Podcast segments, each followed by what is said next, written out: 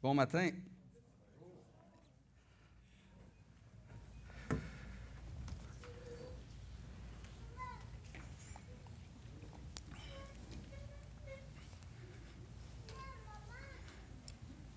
C'est ça.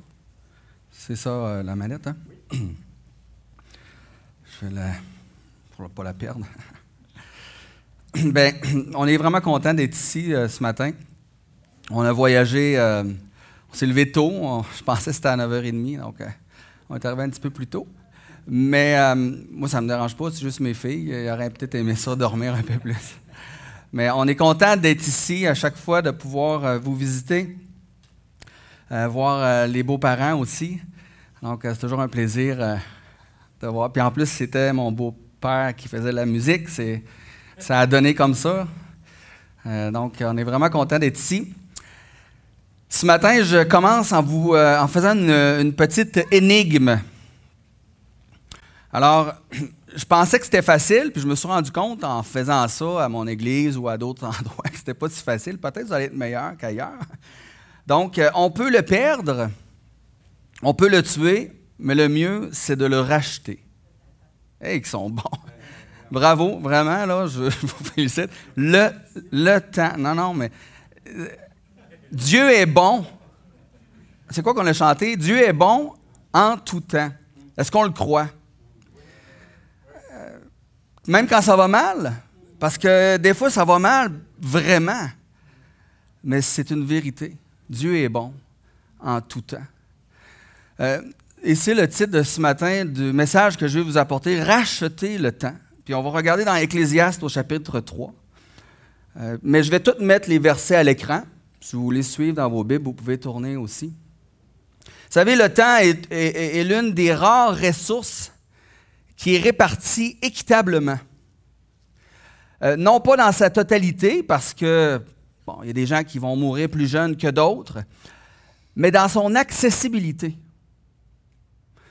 À chaque matin, on se lève, puis on a tous un dépôt de 1440 minutes dans notre compte vie. À chaque matin.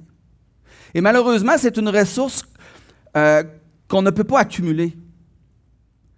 Je ne peux pas la mettre de côté, cette ressource-là. Euh, je ne peux pas la dépenser plus tard. si j'arrive à la fin de la journée et j'ai perdu mon temps, ben j'ai perdu mon temps. Le, compte tombe à zéro. Mais bonne nouvelle, quand je me réveille, j'ai un nouveau dépôt de 1440 minutes qui vient d'être fait dans mon compte vie. Qu'est-ce que je fais de mon temps? Vous savez, le temps passe très vite. C'est drôle parce que plus on vieillit, plus on y croit. Quand on est jeune, on ne croit pas nécessairement à ça. Le temps passe vite. Maintenant, on a tellement hâte à plus, plus tard, être plus grand, avoir 18 ans. Mais plus on vieillit, plus on croit que le temps passe vite. Puis moi, je, veux dire, regarde mes enfants, puis sûrement que ceux qui ont des enfants, vous, avez fait pareil. On, regarde nos enfants qui ont grandi si vite, puis on a l'impression d'avoir pas profité au maximum de chaque minute que Dieu nous a donnée. Puis on entend dire hein, par beaucoup de monde, profite de la vie. Profite-en parce que tu ne sais pas quand ton heure va venir. Puis c'est vrai, on ne sait pas quand notre heure va venir. Profite de la vie. Et c'est Bouddha qui a dit, euh, le temps est un grand maître, le malheur c'est qu'il tue ses élèves. Et c'est vrai, quand on regarde avec une perspective humaine, c'est le temps qui est le grand maître. Puis les gens qui rejettent Dieu, c'est leur grand maître parce que c'est le Dieu Chronos qui nous a fait évoluer. C'est lui qui, va nous tuer à la fin. C'est le grand maître. Hein. C'est ça que les évolutionnistes disent. Avec le hasard et beaucoup de temps, ben, on est là. Alors, c'est le Dieu de ce siècle, c'est le Dieu Chronos, un des dieux de ce siècle. Mais Salomon, lui, nous parle du temps qui est sous le contrôle de Dieu, qui fait, lui, toute chose bonne en son temps. C'est Dieu qui a créé le temps. On le voit tout de suite quand on rouvre la Bible. Hein. Premier verset, au commencement. C'est lui qui a parti cette horloge-là. C'est Dieu qui a créé au commencement, il a parti ça. Et Salomon nous encourage à racheter le temps. à profiter du temps, mais toujours, toujours, toujours dans la crainte de Dieu. On veut tirer le meilleur profit possible du temps, mais en reconnaissant, c'est ce qu'on oublie de faire, que tout vient de Dieu. Et Salomon nous partage quatre choses en lien avec le temps. Et c'est ce qu'on va regarder. Il nous dit, premièrement, regarde autour de toi. Ensuite, il nous dit, regarde à l'intérieur de toi. Troisièmement, regarde en haut de toi. Et on termine avec regarde devant toi. Et on regarde tout de suite le premier point, regarde autour de toi. Il y a un temps pour tout. Et on va lire ensemble les dix versets, les premiers versets du chapitre 3, Ecclésiaste. Il y a un, je vais le mettre à l'écran ici, il y a un moment pour tout, un temps pour toute chose sous le ciel. Un temps pour enfanter et un temps pour mourir. Un temps pour planter et un temps pour arracher le plant. Un temps pour tuer et un temps pour guérir. Un temps pour démolir et un temps pour bâtir. Un temps pour pleurer et un temps pour rire. Un temps pour se lamenter et un temps pour danser un temps pour jeter des pierres et un temps pour ramasser les pierres, un temps pour étreindre et un temps pour s'éloigner de l'étreinte, un temps pour chercher et un temps pour perdre, un temps pour garder et un temps pour jeter, un temps pour déchirer et un temps pour recoudre, un temps pour se taire et un temps pour parler, un temps pour aimer et un temps pour haïr, un temps de guerre et un temps de paix. Que reste-t-il à celui qui travaille de la peine qu'il prend? J'ai vu le souci que Dieu donne aux humains comme moyen d'humiliation. Et ça, c'est la version colombe que j'ai choisie à cause de cette dernière phrase, le souci que Dieu donne aux humains comme moyen d'humiliation. Vous avez probablement déjà entendu ces versets-là dans... Ben, vous les avez entendus à l'Église, bien sûr, vous les avez lus, mais dans les funérailles, des fois, on va lire ces versets-là. Et sinon, vous avez certainement, j'ai un petit bout de chanson, entendu ce chant qui, prend intégralement les paroles euh, qu'on vient de lire ensemble, qui est le groupe The Birds.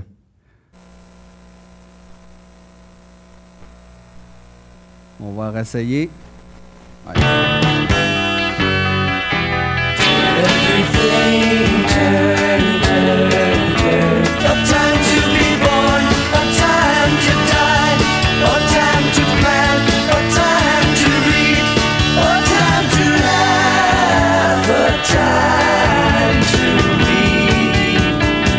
connaissez ce chant-là? Assez, ben oui. Ben, c'est Pete Seeger, le, The Birds. J'ai trouvé ça intéressant parce que l'auteur, vu qu'il a pris que, pas mal toutes les paroles, il a, décidé de donner 45% des redevances à un comité israélien. Mais il, a gardé 55% parce qu'il y avait au moins quand même six mots de lui. Donc, euh, je ne sais pas comment il fait ses maths, lui, mais en tout cas. Euh, donc, dans les versets qu'on a lus, Salomon il nous dit qu'on a qu'il y a un temps pour tout sous les cieux. Et là, il commence avec un temps pour naître et un temps pour mourir, puis tout le reste qui se trouve entre ces deux événements-là de la vie, tout le, reste, je veux dire, se trouve entre ces deux événements-là de la vie. Puis il y a toujours son positif et son négatif, comme si, au bout du compte, la vie s'équilibre d'elle-même. G.I. Piker, qui est un auteur que j'aime beaucoup, il dit ceci la foi nous apprend à vivre avec des incohérences et des absurdités apparentes. Car nous vivons par des promesses et non par des explications. C'est tellement vrai, on vit par des promesses. Puis si on regarde le peuple de Dieu, combien de fois c'était des promesses, puis Abraham va là-bas, puis je vais faire ça, puis je sais où je m'en vais? Non, mais il a dit ça. Puis on vit par des promesses et non des explications. Puis des fois, ça nous frustre. Hein. Il dit, euh, J.I. Packer, nous ne pouvons pas expliquer la vie mais nous devons expérimenter la vie, soit la subir, soit en profiter. Et je ne sais pas parmi toutes nous autres, peut-être certains d'entre nous, on a l'impression de plus la subir, la vie, que d'en profiter. Parce que la vie n'est pas facile. On peut être sur un long moment que ça va bien, mais des fois, là, on arrive à un moment de la vie qui me semble qu'on l'a subi, puis qu'elle est lourde, puis que c'est pesant sur nos épaules. Mais à travers tous ces moments où, on subit la vie, bien, Dieu, il veut nous humilier. Il veut nous amener à reconnaître, à comprendre que c'est lui qui est le grand Dieu. Et c'est pour ça que j'ai mis la version colombe. J'ai vu le souci que Dieu donne aux humains comme moyen d'humiliation. Et puis, je ne sais pas si vous avez déjà vécu ça, mais la vie, des fois, elle nous humilie. Mais David dit, il m'est bon d'être humilié. Il faut se rappeler de ça. Ça fait du bien. Et le but de Dieu à travers ces événements-là qui nous humilient, euh, qui, nous, qui accablent, qui nous fatiguent, ben, c'est toujours de nous amener à lui ou de nous rapprocher de lui parce que parfois, peut-être même trop souvent, on a tendance à s'écarter du chemin droit que Dieu veut qu'on prenne, de s'éloigner de lui pour aller à nous-mêmes, à ce que nous, on veut. Vous savez, chacun d'entre nous, ce matin, on est dans un temps précis, puis je trouve ça bien, il y a des petits-enfants. Il y a des plus moyens, des plus grands, puis des, plus âgés. Hein, on a toutes sortes de générations ce matin. Il y a un temps pour être jeune. Hein, il y a un temps pour être un petit enfant, pour être jeune, pour apprendre. Même si on apprend toute notre vie, un temps pour écouter ceux qui ont été avant nous, des, des enfants, qui ont été jeunes avant nous. Parce que les jeunes, c'est pas vrai que vous savez déjà tout. Des fois, vous avez peut-être l'impression que vous savez déjà tout, mais ce n'est pas vrai. Il y a un temps pour apprendre. C'est, probablement l'une des plus grandes leçons que les enfants peuvent apprendre, c'est d'être enseignable. Écouter, être à l'écoute. Ensuite, il y a un temps pour devenir adulte. Et il y a un temps pour se marier, pour fonder une famille. Ah, j'ai tellement hâte d'avoir des enfants, une maison, un temps pour élever des enfants, puis peut-être pour certains un temps pour expérimenter la solitude. Ma sœur s'est mariée à 54 ans, 53 ans. Ça a été plusieurs années de solitude qui lui ont fait mal, qui ont été difficiles. Elle a eu plus l'impression de subir la vie pendant ces années-là de solitude, mais c'était un temps pour elle d'expérimenter la solitude. Il y a un temps pour commencer une carrière, pour acheter une maison, mais il y a aussi un temps pour avoir des problèmes financiers. Peut-être perdre un emploi, peut-être avoir un enfant malade. C'est des moments qui sont difficiles, ça. Mais il y a un temps pour ça. Ensuite, il y a un temps pour être grand-parent. On a notre beau grand-papa Bisou, on l'appelle grand-papa Bisou. C'est lui qui s'est euh, baptisé comme ça quand Emma est née. on l'appelle comme ça. Hein? Il y a un temps pour être grand-parent, un temps pour marier ses enfants, pour se retrouver seul en couple, tomber à la retraite, éventuellement devenir veuf ou veuve, peut-être se remarier, faire face à la vieillesse, euh, faire face à l'énergie qui baisse. Hein? Je veux servir le Seigneur, mais j'ai moins d'énergie qu'avant. Il y a un temps pour ça aussi. Puis à la fin, ben, il y a un temps pour mourir. Puis il y en a qui vont partir subitement et d'autres qui vont partir sur de longues années. Ça fait quelques années qu'on prie pour une sœur à l'Assemblée qui, a un cancer. Puis là, ça allait mieux, puis ça avait disparu, puis c'est revenu, puis, puis là, ça va pas très bien. Donc, il y a un temps aussi pour la souffrance. Et vous savez, normalement, plus on se on se rend vers cet âge adulte-là et, la vieillesse, eh bien, plus on se pose des questions sur la mort et l'au-delà.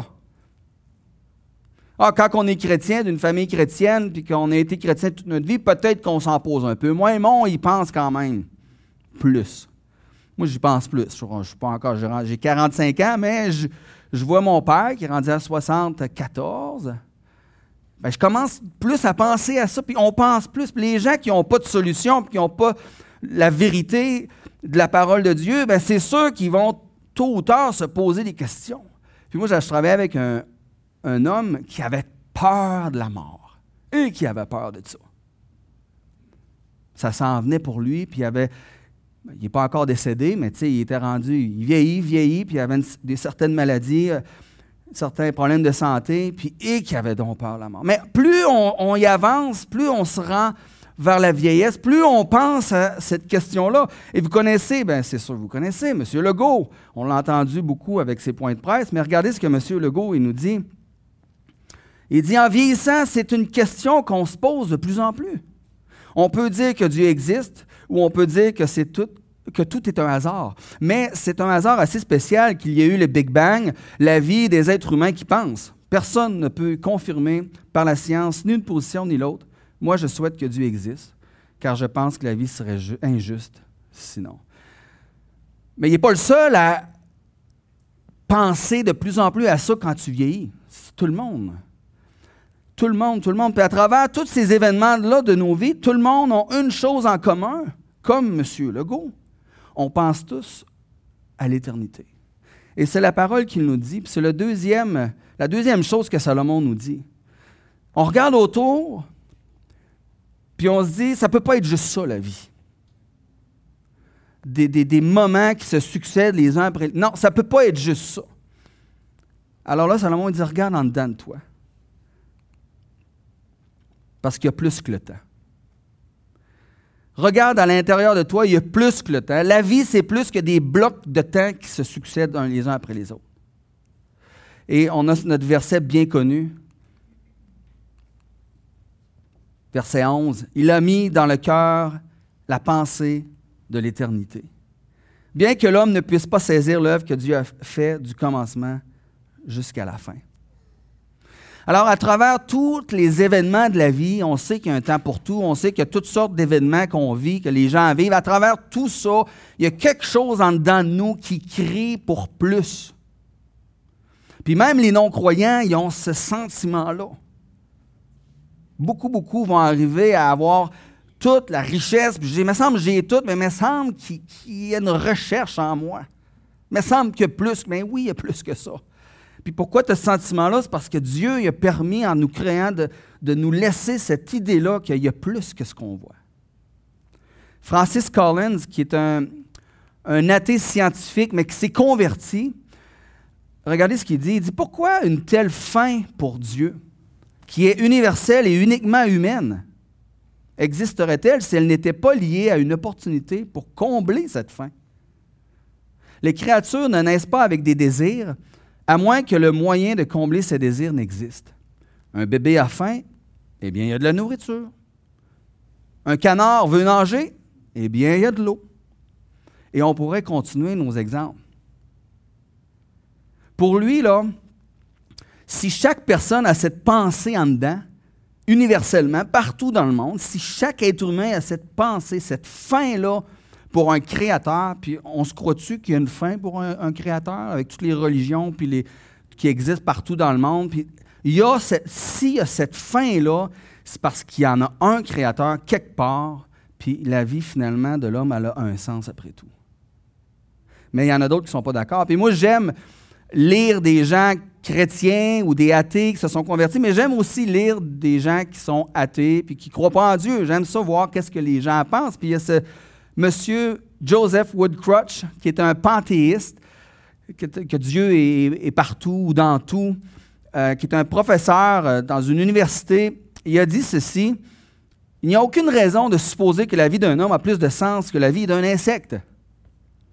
Ah, mais c'est quelqu'un d'intelligent, d'éduqué qui pense ça, qui dit ça. On ne vaut pas plus que la vie d'un insecte. Un insecte, on parle d'un gros barbeau, là. Tu sors, puis tu, tu fais, tu l'écrases, puis on vaut pas plus que ça. Voyons donc. Mais lui, il croit vraiment qu'on vaut pas plus que ça. Et c'est Warren Worsby qui le citait. Et regardez ce que Warren Worsby y ajoute. Il dit Nous croyons que quelque chose de plus grandiose est impliqué dans la vie humaine qu'une simple existence transitoire. Nous ne sommes pas comme des insectes le docteur Crutch savait sûrement que les insectes ont des cycles de vie, mais que les hommes et les femmes ont des histoires.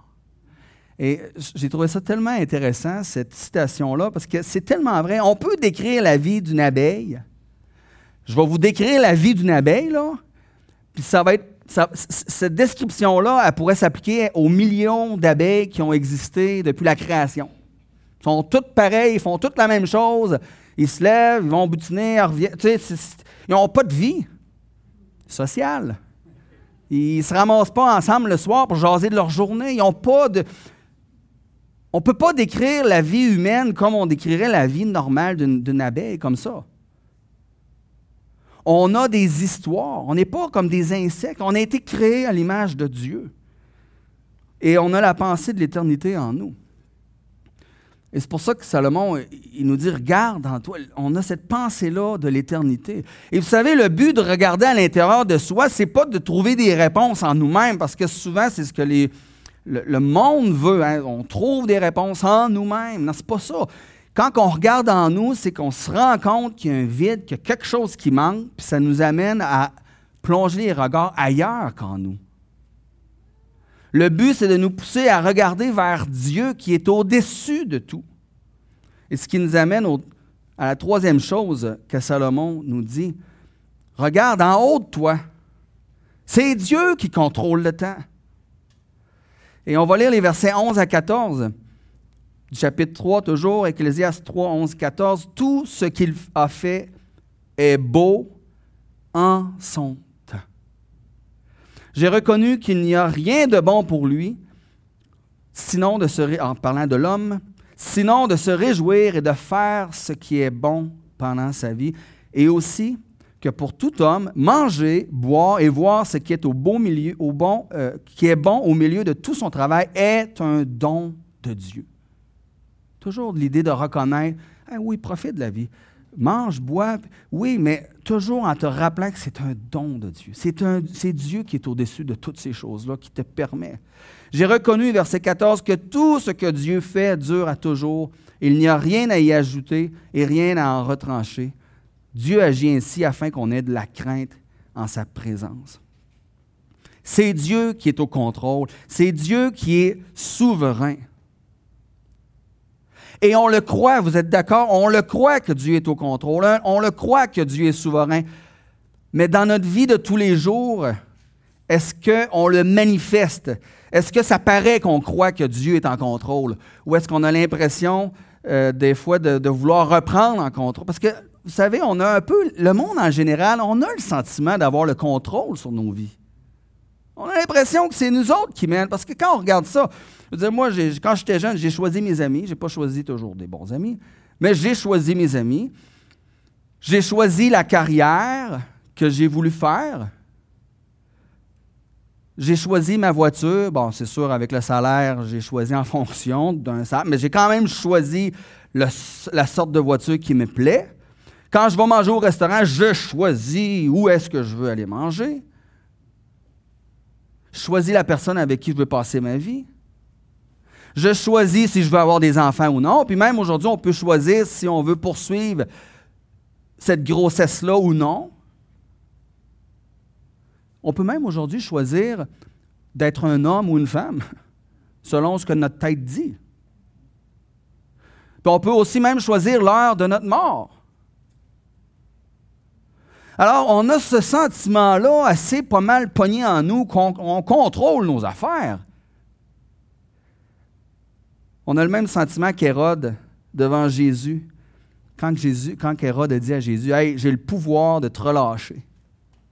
Et lui, là, moi, là, Hérode, j'ai le pouvoir de te relâcher. Jésus, qu'est-ce qu'il dit hein? Il dit Hey, hey, hey, Il n'a pas dit ça, mais. Il dit Hey, tu n'aurais sur moi aucun pouvoir s'il ne t'avait été donné d'en haut. Puis on oublie cet aspect-là de la vie, même de nos vies. L'infime partie de notre vie qu'on pense contrôler, c'est en réalité Dieu qui nous laisse cette liberté-là. Dieu nous laisse libre. Mais au final, c'est Dieu qui est le maître du temps. C'est Dieu qui est le grand souverain sur toute la terre. Et, comme on l'a chanté, il fait toutes bonnes choses en son temps. Il n'y a rien à y ajouter et rien à en retrancher. Et dans sa providence, Dieu a permis un temps approprié pour tout ce qui nous arrive, tout ce qu'on a. Dieu a permis un temps approprié pour tout ce qu'on vit. Même si c'est la pire scrap qu'on vit, Dieu l'a permis, ce temps-là, pour moi. C'est lui qui mène, c'est lui qui décide, c'est lui qui est souverain. Puis quand on réalise ça, ben on, se rassoit, puis on le craint, puis on lui fait confiance. Mais tant qu'on ne réalise pas ça, ben, on essaie de prendre les choses en main puis d'y aller avec nos forces. Qu'est-ce qu'il dit, quatrièmement, Salomon? Regarde devant toi, il n'y a, presque plus de temps. Verset 17, euh, J'ai dit en mon cœur, Dieu jugera le juste et le méchant, car il y a un temps pour toute chose et un jugement sur toute œuvre.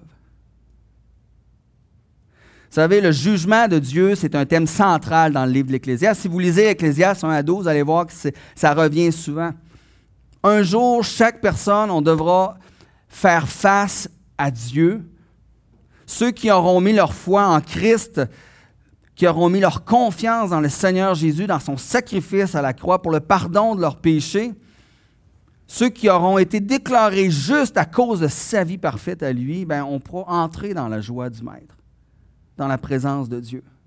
Mais toutes les autres seront jugés, chassés, loin de la présence de Dieu. Et vous savez, il y a presque plus de temps. On parle beaucoup de la fin des temps depuis un an et demi. Hein. On en entend parler. Je ne sais pas si c'est vraiment là, mais une chose est sûre, il nous reste moins de temps maintenant qu'on avait l'année passée. Vous êtes d'accord? Mais, il reste de moins en moins de temps.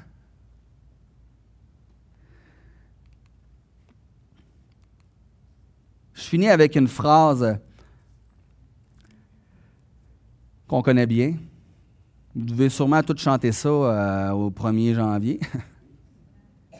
ça arrive bien qu'une fois par année, comme on dit. C'est le bon temps d'en profiter. Profite du temps présent qui est un don de Dieu. Et moi, je ne sais pas qui ici est un enfant de Dieu engagé à, le servir, à l'aimer, à vivre pour le Seigneur Jésus-Christ. Euh, peut-être que certains qui n'ont pas encore fait ce pas-là, qui connaissent tout ce qu'il faut faire, mais qui n'osent pas. Je ne sais pas qui est rendu où, mais je dis à chacun, profite du temps que Dieu t'offre maintenant.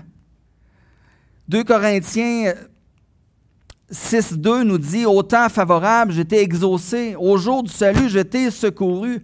Voici maintenant le temps favorable, voici maintenant le jour du salut. C'est maintenant, puis moi j'ai été longtemps à repousser ma décision parce que j'étais d'une famille chrétienne, mais je voulais, je voulais vivre mes expériences, je voulais vivre ma vie. Puis à un moment donné, le Seigneur m'a parlé, puis j'ai réalisé que, oh, le Seigneur, il frappe, il frappe, mais à un moment donné, il va, peut-être que ça va être trop tard, ça va être, c'est le temps maintenant. Puis à un moment donné, je dis, OK, Seigneur, je suis prêt, puis je veux te suivre. Mais ça a été long. J'ai niaisé pendant, un bon, six ans avant de faire ça.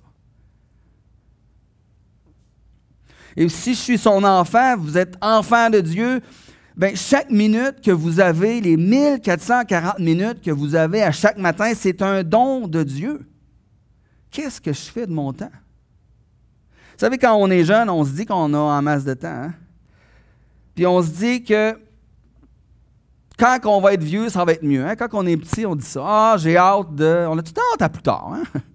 J'ai hâte d'être grand, j'ai hâte d'être euh, parti de la maison. Ça va être tellement mieux, mais que je sois parti de la maison. Parce qu'à la maison, il y a les parents, puis il y a les règles, puis il faut que je me couche à 9 heures. Puis ça... Fait que j'ai hâte. Puis là, à un moment donné, tu pars de la maison, puis tu arrives à ton appart, puis qu'est-ce que tu te dis? Tu te dis, ah, quand je vais me marier, ça va être mieux. Il me semble, je vais être moins toute seule, puis je vais avoir une, femme avec qui je vais pouvoir, ou un mari avec qui je vais pouvoir vivre ma vie, puis j'ai hâte à ce moment-là. Et là, à un moment donné, je me marie, puis qu'est-ce qui arrive? Ben, je dis, ah, j'ai hâte d'avoir des enfants parce que, me semble, quand je vais avoir des enfants, ça, ça va être plus une vraie famille. Mais c'est une vraie famille, un couple, mais ça va être. J'ai hâte d'avoir des enfants. Puis quand on a nos enfants, mais on se dit que ça coûte cher la vie, j'aurais besoin d'avoir un peu plus d'argent, puis j'ai donc hâte d'avoir une promotion au travail pour euh, avoir une plus grosse paye. Et là, la promotion arrive, puis tu as une plus grosse paye. Puis tu es content, mais là, quand tu as ta promotion, mais tu réalises qu'il y a plus de tâches, puis qu'il y a plus de fardeaux. Puis là, tu trouves ça un petit peu plus lourd. Hein? Puis, puis tu dis, ah, j'ai donc ta retraite. Puis là, tu dis, ben, quand la retraite va arriver, je vais pouvoir profiter plus parce que là, je vais. Il me semble que là, c'est lourd, j'ai beaucoup de choses. Puis là, quand on arrive à la retraite, vous savez quoi? On regarde en arrière, puis on s'ennuie du bon vieux temps. C'est vrai, on, regarde en arrière, ah, c'était donc le fun, cette époque-là, ou le bon vieux temps. Il y a une citation dans un épisode d'une série télévisée que j'aime beaucoup qui dit ceci. J'aurais aimé savoir que j'étais dans le bon vieux temps pendant que j'y étais encore. Vous savez, frères et sœurs, le bon vieux temps, c'est maintenant. Est-ce qu'on vit pleinement notre vie présente sous le regard de Dieu? Là, on pourrait se demander, c'est quoi, comment on fait pour vivre pleinement notre vie présente sous le regard de Dieu? Eh bien, je vous partage le dernier verset, la conclusion de Salomon, au chapitre 12. Crains Dieu et observe ses commandements. C'est là ce que doit faire tout homme. Car Dieu amènera toute œuvre en jugement au sujet de ce qui est caché, soit bien, soit mal. Alors, trois choses. Comment est-ce qu'on peut vivre pleinement, profiter de chaque instant que Dieu nous donne? Trois choses que je vous propose. Première chose, vivre en ayant un grand respect et une crainte de notre Créateur. Vivre avec la crainte de Dieu, c'est de vivre en, croyant que c'est lui qui est vraiment au contrôle de l'univers, puis de ma vie, de chaque minute. C'est lui qui contrôle. C'est à lui que je dois rendre des comptes. On est ses créatures. On, doit prendre notre trou. Hein, quand Job il interroge Dieu, puis il n'était pas content, puis Dieu dit ah, Interroge-moi donc. Je ne sais pas si vous vous rappelez de ça. Job, il a, pris son trou, là. À, la fin, il dit OK, je mets ma main devant ma bouche, je ne parle plus. Ah, c'est ça la crainte de Dieu. Reconnaître que qui lui il est, puis qui moi je suis. Puis je vais m'asseoir, puis Seigneur, je vais te laisser aller. Je vais mettre la main sur ma bouche, parce que des fois, on parle un petit peu trop. Est-ce que je crains Dieu ou est-ce que je crains tout le reste? Puis Oswald Chambers, je ne l'ai pas mis à l'écran, il dit ceci, il dit, ce qui est remarquable dans la crainte de Dieu, c'est que lorsque vous craignez Dieu, vous ne craignez rien d'autre. Tandis que si vous ne craignez pas Dieu, vous craignez tout le reste. Deuxième chose, vivre en observant ses commandements. Mais comment on fait ça, vivre en observant? Ben, la seule manière qu'on peut vivre en observant les commandements, c'est en lisant la parole puis en la méditant régulièrement, toujours.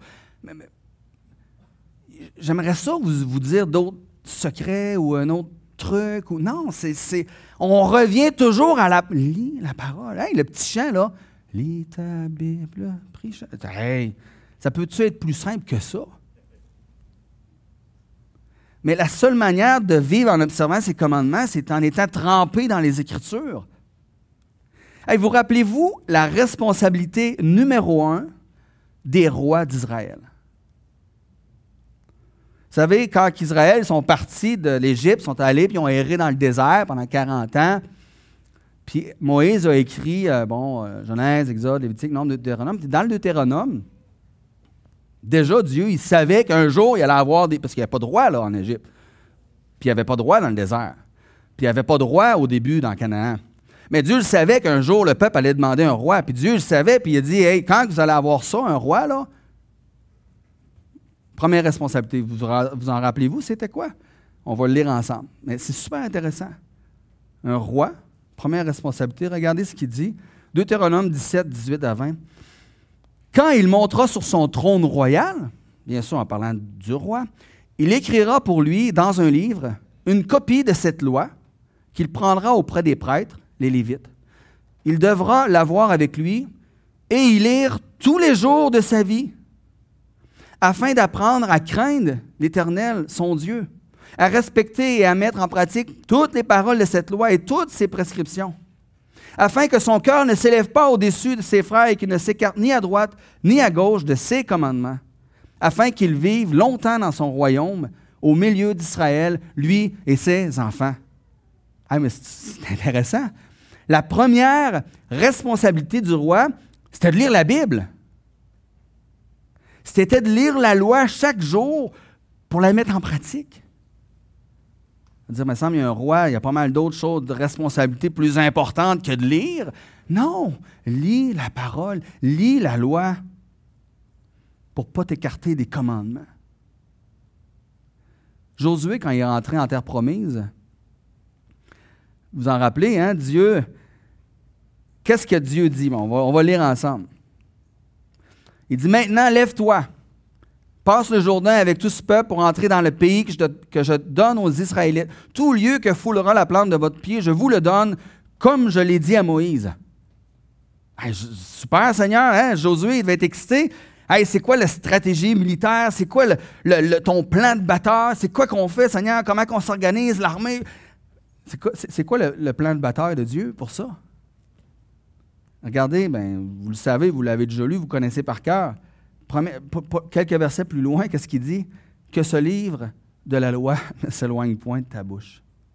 Médite-le jour et nuit pour agir fidèlement selon tout ce qui est écrit. C'est alors que tu auras du succès dans tes entreprises. C'est alors que tu réussiras. moi, ça me fascine. Ils vont entrer en possession des pays, dans une guerre, une bataille. la première chose qu'il dit, c'est lis la parole médite jour et nuit. Attache-toi à ce livre, à ces instructions-là. Lire et méditer. Puis, et ça, me fait poser la question, quand est-ce que la dernière fois je me suis vraiment arrêté pour méditer la parole de Dieu? Parce que vous savez, tout le monde médite. Hein? Si vous n'êtes pas habitué de méditer la parole de Dieu, bien, vous méditez quelque chose. Tout le monde médite sur quelque chose. Le monde, il décrivent la, méditation comme étant le processus de de faire le vide avec son esprit, mais, la méditation, selon Dieu, c'est le processus de, se faire le plein de sa parole, le plein de lui. Et tout le monde médite. Regardez ce que David Saxon dit. Il dit Tout le monde médite sur quelque chose.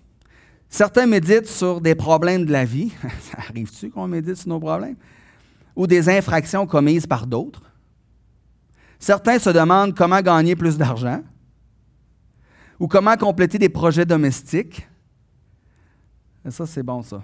Comment compléter des projets domestiques. Hein, comment je vais faire ça? Puis, puis là, toute la soirée, puis même la nuit, ah oh, oui, je vais faire ça demain. D'autres méditent sur les vérités de la parole de Dieu, mais universellement, la méditation est pratiquée par tous.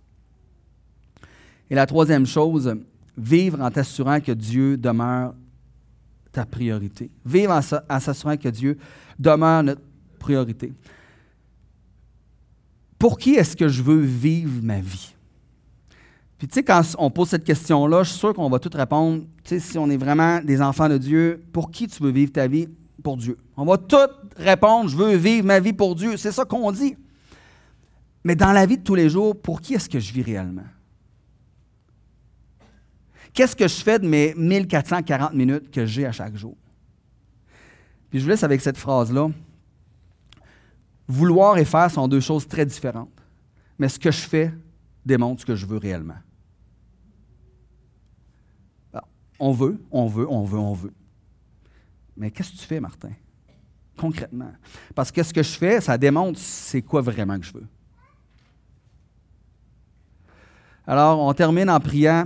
On va remercier le Seigneur pour le temps qu'on a eu, pour sa parole. Oui, Père, c'est vrai qu'on est vite à dire oui, je veux, je veux, je veux, je veux, je veux faire ci, je veux tuer, je veux t'obéir, je veux. Mais, mais qu'est-ce qu'on fait concrètement pour, pour accomplir ces, désirs qu'on a? Puis Père, ta parole dit que c'est toi qui peux créer le vouloir et le faire.